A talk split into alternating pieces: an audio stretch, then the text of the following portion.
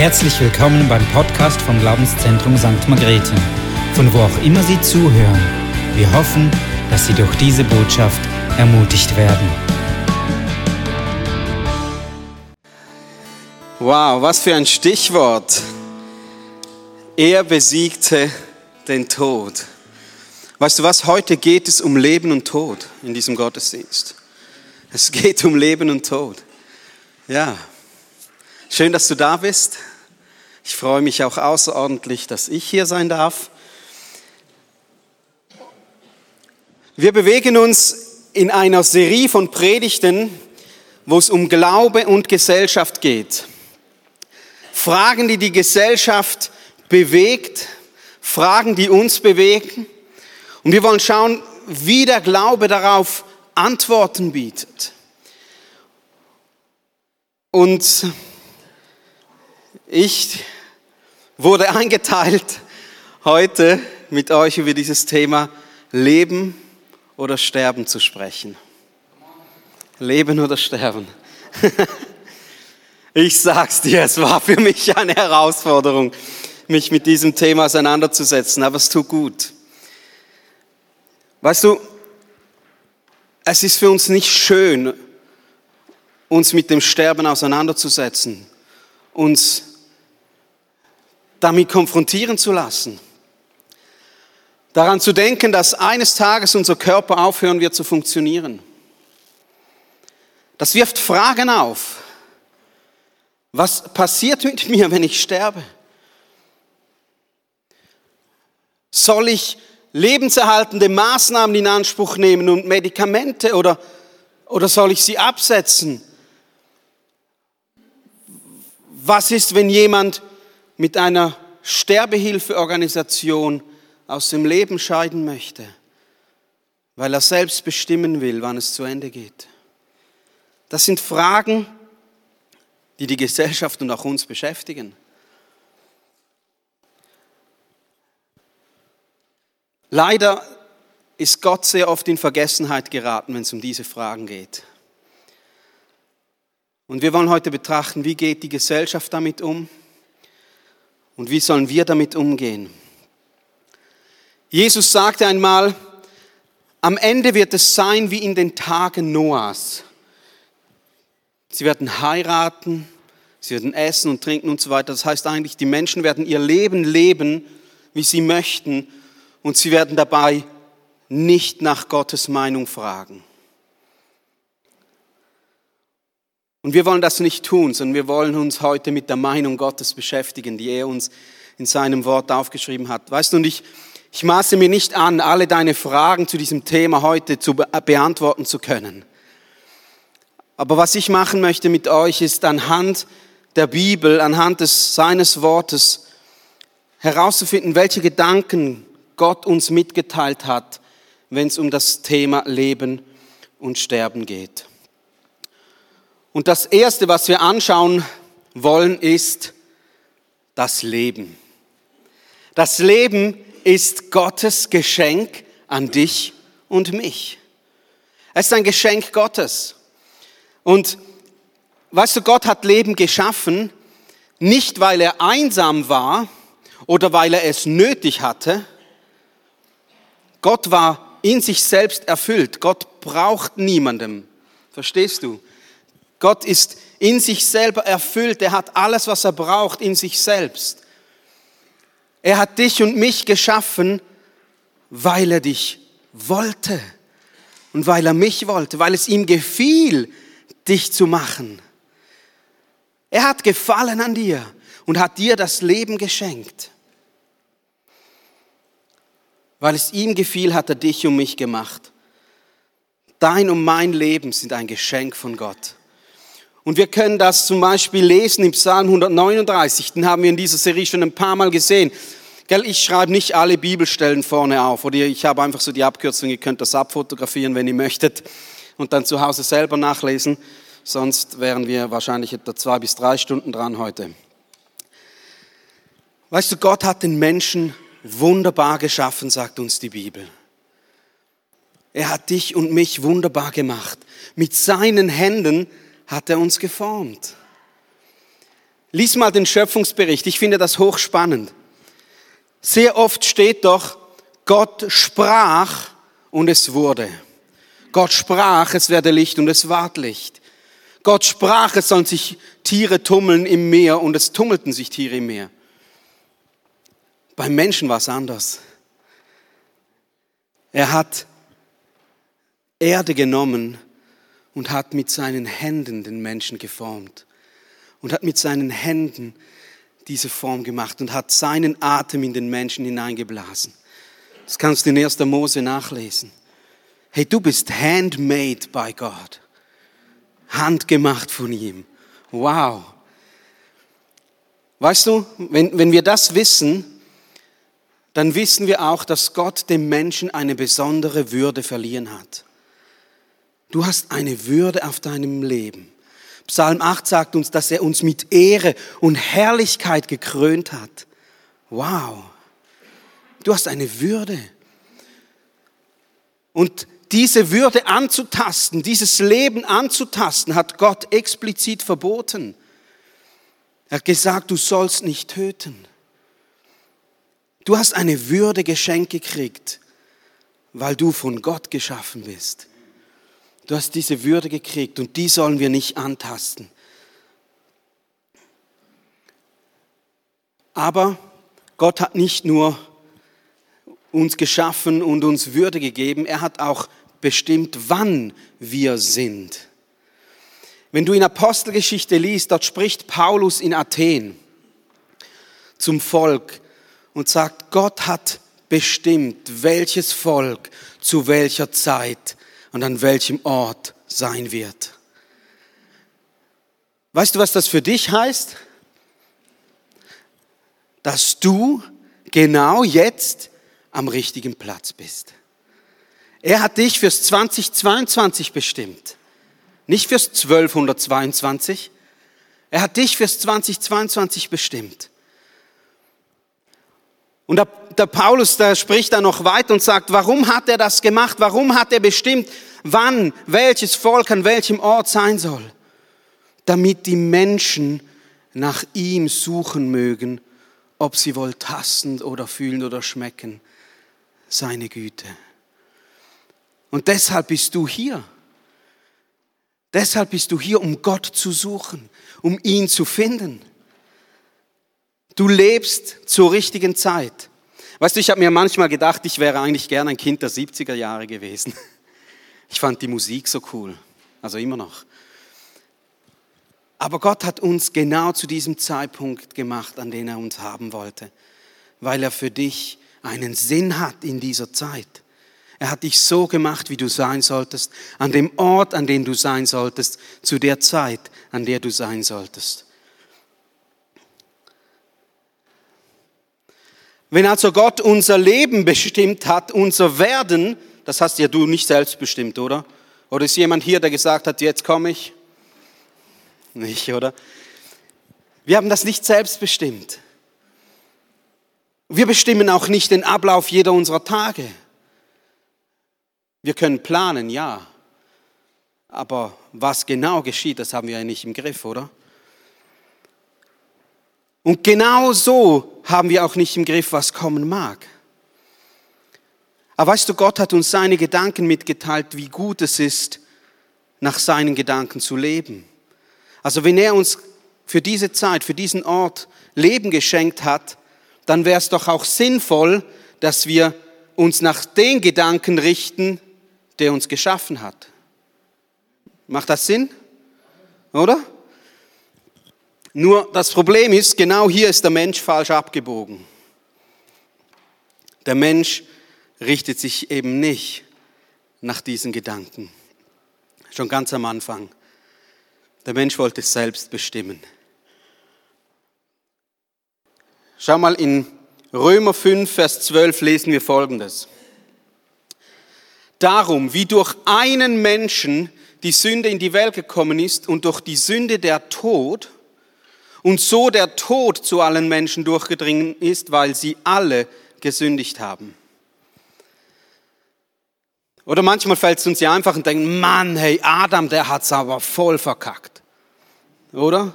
Wenn ich das gewesen wäre, ja, vergiss diese Hose, du. Wir hätten genau gleich, hätten wir es vermasselt. Genau gleich. Jeder von uns hätte es vermasselt. Jeder. Deshalb heißt es auch hier, weil sie alle gesündigt haben. Wir haben manchmal so die Angewohnheit und sagen einfach, okay, die haben es vermasselt, jetzt haben wir, wir müssen es ausbaden, so, oder? Nein. Jeder von uns wäre falsch abgebogen. Jeder von uns hat Dreck am Stecken. Wegen jedem von uns wäre der Tod in diese Welt gekommen. Und so müssen wir jetzt in dieser Zeit mit diesen Konsequenzen leben. Die Bibel nennt das Zielverfehlung. Wenn wir nicht nach den Gedanken und Maßstäben von Gott leben, nennt sie das Zielverfehlung. Sünde heißt dieses Wort in der Bibel. Das heißt, wir leben eigentlich nicht so, wie wir leben sollten. Und durch diese, durch diese Zielverfehlungen sind Konsequenzen in unser Leben getreten. Wir altern, wir werden älter und wir sterben. Das sind die Konsequenzen, mit denen wir leben müssen. Und deshalb spricht die Bibel auch davon, dass der Tod unser Feind ist. Der Tod ist schrecklich und grausam. Und er ist real. Er ist auch unvermeidbar. Du kannst ihm nicht entkommen. Er bringt Trauer und Leid mit sich und er scheint unnatürlich. Viele Menschen fürchten sich deshalb auch vor dem Tod. Und lass mich dir eines sagen, der Tod ist unnatürlich, der Tod ist ein Eindringling, er ist ein Feind. Der Mensch wurde nie mit der Absicht geschaffen, dass er sterben soll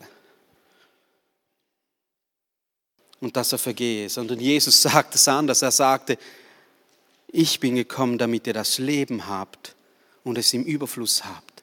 Das war der ursprüngliche Gedanke Gottes. Warum ist es so unnatürlich für den Menschen? Weil eine Trennung geschieht beim Sterben. Wir haben es in den letzten Predigten gehört, der Mensch besteht aus einem materiellen Teil, dem Körper, und auch aus einem immateriellen Teil. Wir nennen es Geist, Seele. Und schaut mal, was die Bibel zu dem sagt in Prediger 12, Vers 7. Und der Staub kehrt zur Erde zurück, so wie er gewesen. Und der Geist kehrt zu Gott zurück, der ihn gegeben hat. Was heißt das? Der Mensch, der eigentlich als eine Einheit geschaffen wurde, wird auseinandergerissen. Es gibt hier eine Trennung, die nicht hätte passieren sollen. Es ist unnatürlich. Weißt du, und obwohl dieser Tod unvermeidbar ist, obwohl wir ihm nicht entfliehen können, ist dieses Thema in der Gesellschaft, aber auch in der Kirche sehr zurückhaltend behandelt. Es ist fast schon ein Tabu, darüber zu sprechen, obwohl es jeden von uns trifft. Ich habe ein, ein Paper gelesen vom Anthropologen Jeffrey Gorer und der sagt zusammengefasst so, dass die Gesellschaft heute hemmungsloser über Sex spricht als über den Tod. Der Tod ist das neue Tabuthema der Gesellschaft. Und ich möchte versuchen, euch ein paar Gründe zu geben, warum das so ist. Warum wird dieses Thema so tabuisiert, so vor uns weggeschoben? Ich glaube, ein Grund ist, dass die Menschen das Leben als höchstes Gut betrachten. Weißt du, wir haben das Vorrecht, dass wir in einer Zeit leben dürfen, in der die Wissenschaft und die Medizin weit fortgeschritten ist. Viele Ursachen oder viele Dinge, die früher zum Tod geführt hätten, führen heute aufgrund der Medizin nicht mehr zum Tod. Und das ist sehr, sehr oft ein Segen. Aber es hat auch eine verheerende Folge. Wir versuchen, den Tod vor uns herzuschieben und ihn zu verdrängen. Ich möchte dir sagen, was Mose, als er den Psalm 90 schrieb, aufgeschrieben hat. Im Vers 10 schreibt er, unser Leben währt 70 Jahre. Und wenn es hochkommt, so sind es 80.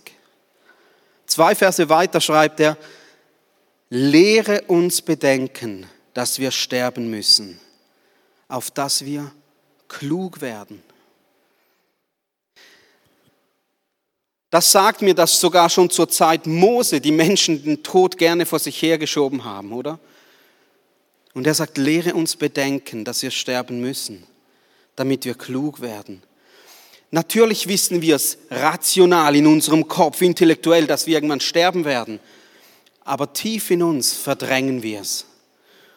Und manchmal tun wir so, als würden wir ewig leben hier auf der Erde. Und das ist, wie der Psalmist eben Mose sagt, nicht klug.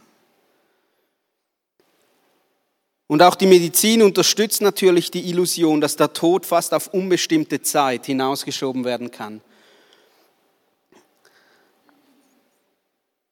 Und das Problem dabei ist, dass die Menschen immer weniger vorbereitet sind auf das, was kommt. Sie sind nicht mehr darauf vorbereitet. Und das gilt nicht nur für die Gesellschaft. Ich glaube auch, dass wir in der Kirche zum Teil unvorbereitet sind auf das, was kommen wird. Weil wir manchmal davon ausgehen, dass man ja als Erlöster oder als Gesegneter automatisch ein langes und gesundes Leben haben sollte. Aber weißt du, die Bibel spricht ganz klar davon, dass die Konsequenzen der Sünde heute noch spürbar sind, auch für uns. Noch nicht alles von uns ist erlöst worden, wenn du mit Jesus unterwegs bist.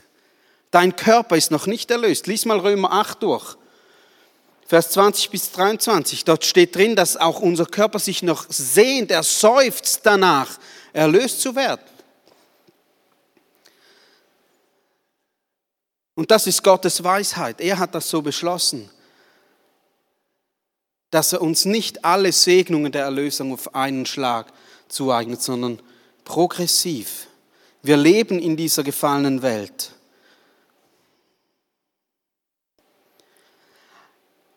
Ich glaube, ein weiterer Punkt, warum Menschen sich fürchten vor dem Tod, ist, weil sie die Glückseligkeit im Diesseits suchen, hier. Man strebt nach Erfüllung, weil die materielle Welt ist ja alles, was es gibt, oder? Wenn ich sage, es gibt keinen Gott, es gibt keine Seele, es gibt keinen Geist, es gibt keine übernatürliche Dimension, dann muss ich ja den Sinn und Zweck meines Lebens auch innerhalb dieser Grenzen von Raum und Zeit finden. Und sonst ist das Leben sinnlos. Das Problem dabei ist aber, dass der Tod alles zerstört. Alles. Er zerstört all diese Dinge. Und so versuchen wir hier nach Erfüllung zu streben, nach Glück zu streben und werden rastlos dabei, weil wir merken, alles, was wir tun, wird am Schluss zerstört werden. Eine weitere Folge ist, oder ein Gefühl, das sich breit macht in der Gesellschaft, ist das Gefühl der Unbedeutsamkeit. Menschen haben Angst davor, in Vergessenheit zu geraten. Weißt du, wir haben durch das, dass viele denken, es ist nichts nach dem Tod, haben, hat sich die Gesellschaft selbst in ein tiefes, tiefes Gefühl dieser Unbedeutsamkeit gestoßen. Ja, wenn nichts ist, was macht mein Leben dann effektiv für einen Unterschied aus? Nichts.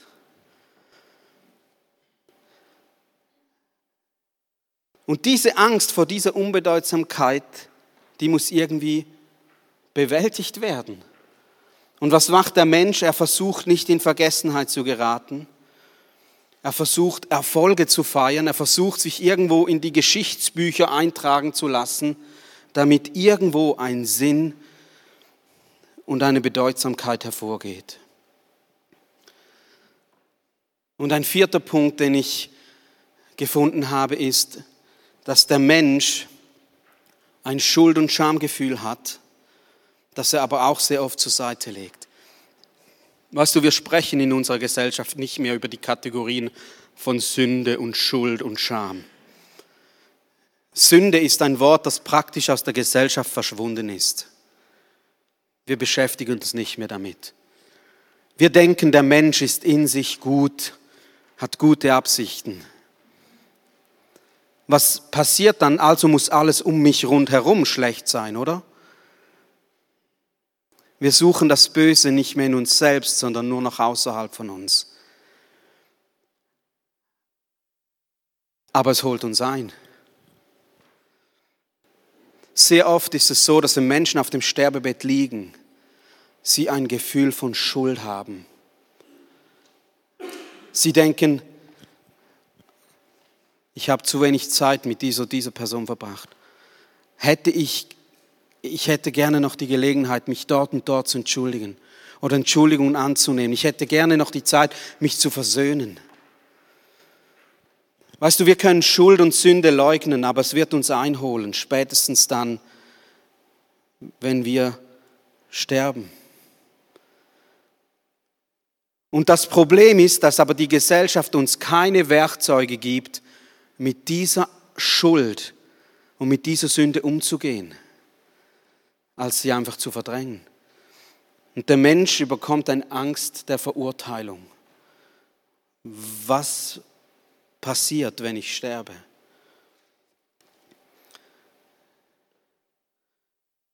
Weißt du, was gewaltig ist? Wir haben jemanden, der diese Schuld für uns getragen hat. Und ich glaube, dass uns das Wort Gottes auf all diese Themen gute Antworten gibt. Hey, Jesus ist unser Wegbereiter. Anstatt in Angst vor dem Tod zu leben, sollten wir den Tod als eine Art spirituelles Riechsalz sehen. Kennst du Riechsalz? Wenn du ohnmächtig wirst oder so und du wow, es ist sehr unangenehm, das zu riechen, oder? Aber es peppt dich auf und es macht dich wieder, es weckt dich auf aus diesem Zustand der Bewusstlosigkeit.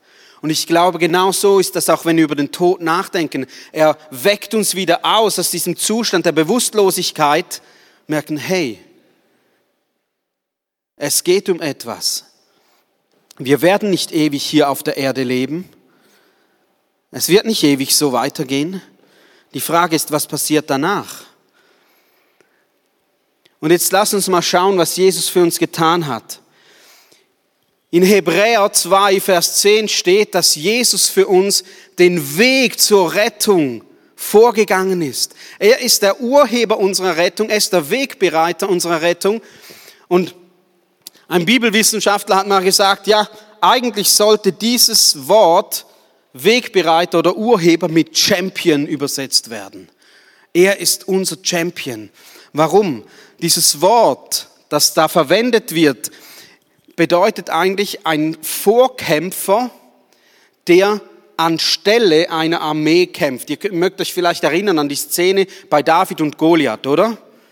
Die, das Heer der Philister war da und das Heer der Israeliten und sie haben gesagt, hey, wer kämpft gegen Goliath? Es müssen ja nicht alle kämpfen, gell? Lassen wir einfach zwei und derjenige, der siegt, dann hat diese Mannschaft gewonnen. Und genau so müsst ihr das auch bei Jesus vorstellen. Er war dieser Champion, der in den Ring gestiegen ist und der den Tod besiegt hat. Und wenn der Champion gewinnt, wenn dein Champion gewinnt, dann hast du mitgewonnen, obwohl du keinen Finger gerührt hast. Und genau so ist das mit Jesus. Er, der sich ans Kreuz schlagen ließ, der Sünde und Tod besiegt hat, sagt uns die Bibel, er ist dein Champion, er ist dein Stellvertreter. Und weil er gesiegt hat, darfst du mitsiegen, obwohl du keinen einzigen Finger gerührt hast. Was und die Bibel spricht weiter davon, dass der Tod konnte Jesus nicht festhalten, sondern er wurde entmachtet. Er hat keine Macht mehr über unser Leben keine Macht mehr. Und das Schöne ist, dass er uns deshalb auch von dieser Furcht und Angst befreien kann. Was für ein Geschenk. Deshalb kann Paulus sagen in 1. Korinther 15, 55, Tod, wo ist dein Stachel? Tod, wo ist dein Sieg? Du bist entmachtet. Und weißt du, wenn wir vorhin die Punkte der Gesellschaft betrachtet haben, so möchte ich jetzt schauen, was uns der Glaube über den Tod sagt. Schau, wenn du an Jesus glaubst, dann wird nicht mehr das Leben hier auf Erden das höchste Gut, sondern das ewige Leben wird dein höchstes Gut. Du hast eine Zukunft, selbst wenn du stirbst. Jesus sagt in Johannes 11, Vers 25, ich bin die Auferstehung und das Leben. Wer an mich glaubt, wird leben, auch wenn er gestorben ist. Wow, was für eine Zukunft. Oder Paulus sagt in Philippa 1, 21 sogar, denn für mich ist Christus das Leben und Sterben ist ein Gewinn. Warum? Weil das Beste noch kommt. Das Beste kommt erst noch. Und deshalb suchen wir auch nicht das Glück im Diesseits, sondern wir wissen, unsere Glückseligkeit liegt im Jenseits. Wir können uns freuen auf das, was kommt. Paulus spricht davon, gell? ich habe euch die Bibelstellen aufgeschrieben, ich werde jetzt nicht alle vorlesen. Aber er sagt dann da in, in äh, Römer und Korinther, hey, die Leiden und das, was wir durchmachen hier auf der Erde, wird nichts sein im Vergleich zu der Herrlichkeit, die uns erwartet später. Nichts, nichts. Es wird alles vergessen und vergangen sein. Hey, das ist gewaltig. Und weißt du, wir dürfen ein Gefühl nicht der Unbedeutsamkeit, sondern der Bedeutsamkeit haben. Römer 8 sagt uns, ich bin überzeugt, dass nichts uns trennen kann von der Liebe Gottes. Nichts. Hey, Gott liebt dich und er will dich. Welche größere Bedeutsamkeit kann es geben, als dass Gott dich will und liebt? Es gibt keine größere Bedeutsamkeit. Du bist für Gott bedeutend. Und das ist auf ewig. Und weißt du, was die Bibel uns sagt? Wir brauchen keine Schuld und Scham mehr zu haben. Jesus ist für uns am Kreuz gestorben und hat unsere Schuld, die uns treffen sollte, auf sich genommen. Sie wurde getilgt, ausgelöscht. Das heißt, du darfst angstfrei sein. In der Bibel sagt uns, dass es keine Verdammnis mehr gibt für diejenigen, die an Jesus Christus glauben. Keine Verdammnis, keine Verurteilung mehr, weil wir dieses Geschenk der Vergebung angenommen haben. Du brauchst keine Angst mehr zu haben vor dem Tod. Wow.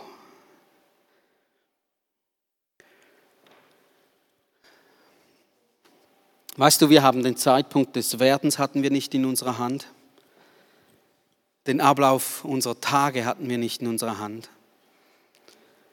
Und so liegt es auch nicht in unserer Hand zu bestimmen, wann unsere Zeit zu Ende ist. David fasst das zusammen im Psalm 31, als er sagt, meine Zeit steht in deinen Händen, in deinen Händen. Die Frage ist, kannst du Gott vertrauen? Kannst du Gott vertrauen? Kannst du dem vertrauen, der dir das Leben geschenkt hat? Der dir einen Ausweg gegeben hat aus deiner Schuld und Sünde? Der dir den, die Macht des Todes genommen hat? Kannst du ihm vertrauen? Kannst du jeden Tag als Gnadenerweis anschauen? Den Gott an dir tut. Jeden Tag als Geschenk sehen, selbst wenn du durch Schwierigkeiten gehst oder durch Leid. Siehst du ihn als Geschenk Gottes?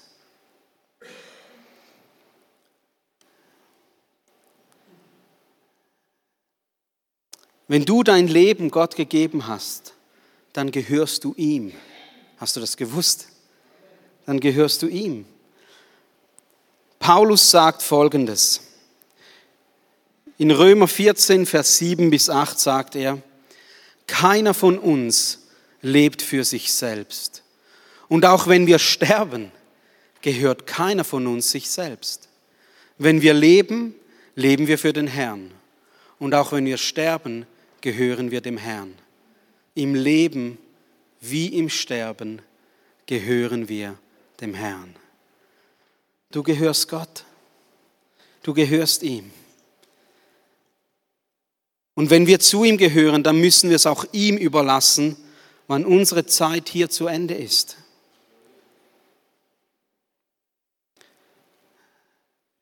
Dann müssen wir es ihm überlassen. Die Frage ist, vertraust du ihm? Wir können nicht über die Länge oder wir sollen nicht über die Länge unseres Lebens bestimmen. Und du merkst vielleicht hier, es geht um das Prinzip der Selbstbestimmung, oder? Oder vertraue ich dem, was Gott in seinem Wort sagt? Will ich selber mein Leben leben? Will ich selber über mein Leben bestimmen? Oder kann ich Gott vertrauen, der mir das Leben geschenkt hat?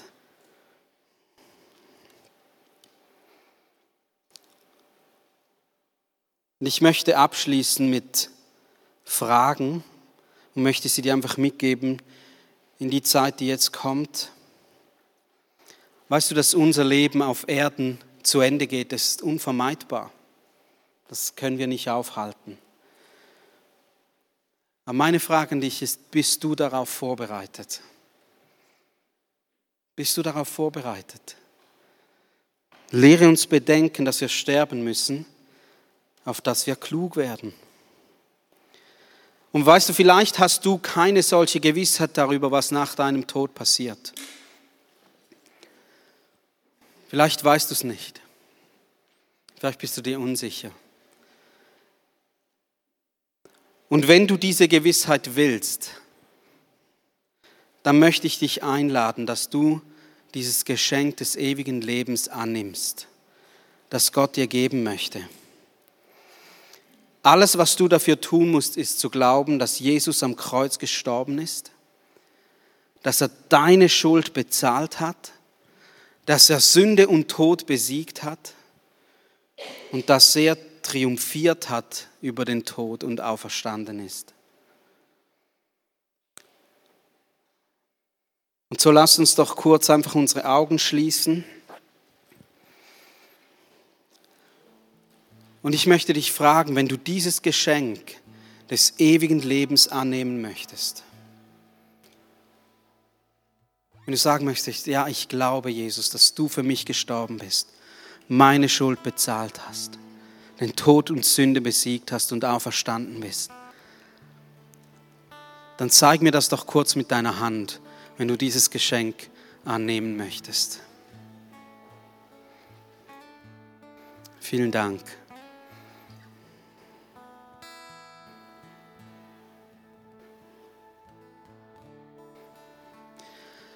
Ich möchte beten.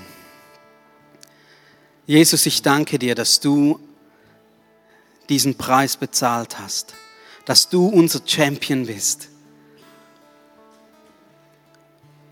dass du für uns den Tod besiegt hast. Und weil du sündlos war, konnte er dich nicht festhalten. Ich danke dir, dass du uns dadurch die Möglichkeit gegeben hast, für Vergebung unserer Schuld und dass du uns die Möglichkeit des ewigen Lebens schenkst. Ich danke dir von ganzem Herzen.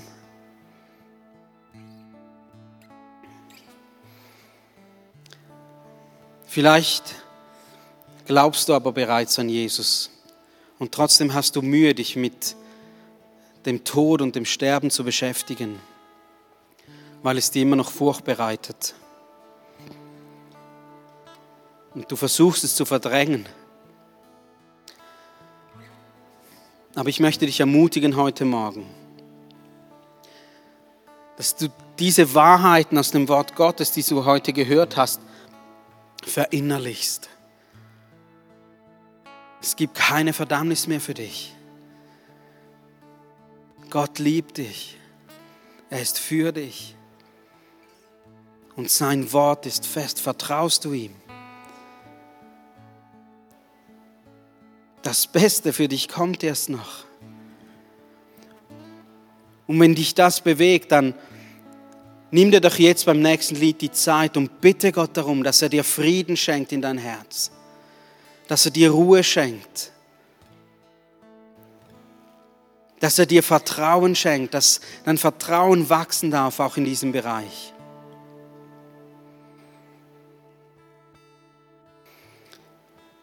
Sprich mit ihm, wenn wir ein nächstes Lied singen und du hast am Schluss auch noch die Möglichkeit, beim Gebetsteam vorbeizugehen und dort für dich beten zu lassen. Jesus, ich danke dir für dein Wort. Und ich danke dir, dass du uns eine Zukunft gibst, die weit über dieses irdische Leben hinausgeht. Amen.